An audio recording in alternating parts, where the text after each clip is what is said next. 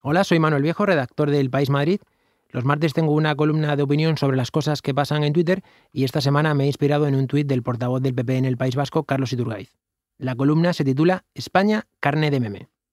Son días complicados. Hay cuñados que ponen patas arriba a un país. España es así.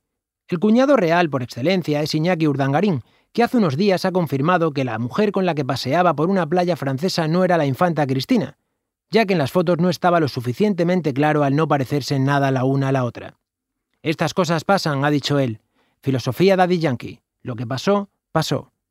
Una tuitera escribió, Cristina, hay más imágenes para ti. Tiempo al tiempo. Hay tertulianos mediáticos que hablan, ojo aquí, de la nueva amiga de Iñaki. Con amigas así no hacen falta amantes reales. Aunque quizá no sea una amiga, sino una llegada de las del COVID. A saber, el invitado estrella del hormiguero y de la sexta noche, Miguel Ángel Revilla, fue muy preciso durante aquellas navidades restrictivas de 2020. Que los allegados sean allegados de verdad y no llegados. Lo mismo estamos ante una llegada de la Tercera República.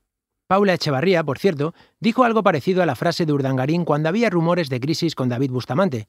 Pasan cosas en mi casa, dijo, pero allí había dos hombres y un destino. El amor en tiempos de Rigoberta Bandini. Y a ver qué pasa, porque algo pasa. Ha habido tanto alboroto que lo mejor fue la respuesta que dio un compañero del bufete de abogados de la nueva pareja real en Sálvame. Tardamos cinco minutos en comprar la revista Lecturas, pero ellos lo que tienen que hacer es trabajar. Con compañeros así tampoco hacen falta amigos. Y se lió el cachondeo en Twitter.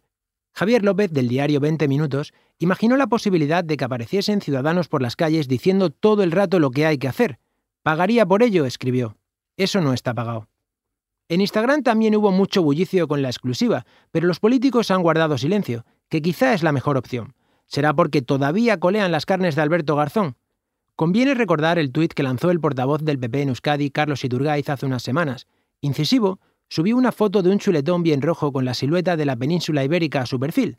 Art Attack político, ingenio o libertad. El guirigay llegó porque no había carne en las Islas Baleares y mucho menos en las Islas Canarias. Tampoco en Ceuta y Melilla. A Murcia y a Cataluña les tocó el tocino. La periodista Lucía Tabuada fue muy precisa. El PP es carne de meme. ¿Cómo estarán las cosas estos días que hasta Vox ha pedido un poco de contención a los populares a la hora de criticar a la patria? Nos hemos pasado España, comentó en Twitter el usuario Pollo Espídico al enterarse. Absténganse veganos.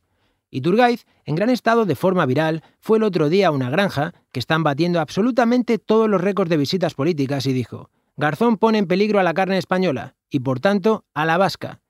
Gracias, Iturgaiz. Por tanto, el nuevo eslogan del PP en Twitter para Castilla y León es más ganadería y menos comunismo. El de Vox es siembra. Si son listos en el gobierno, el de Podemos tendría que ser al punto y el del PSOE poco hecho o un punto menos. Bendito día en que el ministro de Consumo comunista, que tiene tela también, concedió una entrevista a The Guardian. Alfonso Fernández Mañueco, el candidato del PP en Castilla y León, donde llevan gobernando 34 años y van para 38, aunque quieren aparentar 4, dijo el otro día que Garzón se había metido con la hostelería. Es mentira. Todo viene por una campaña en Twitter sobre el tupper. En fin, tiempos convulsos. Ya lo dijo el tuitero Karistovsky. A la guerra con Rusia y en invierno. ¿No prestasteis atención en historia o qué?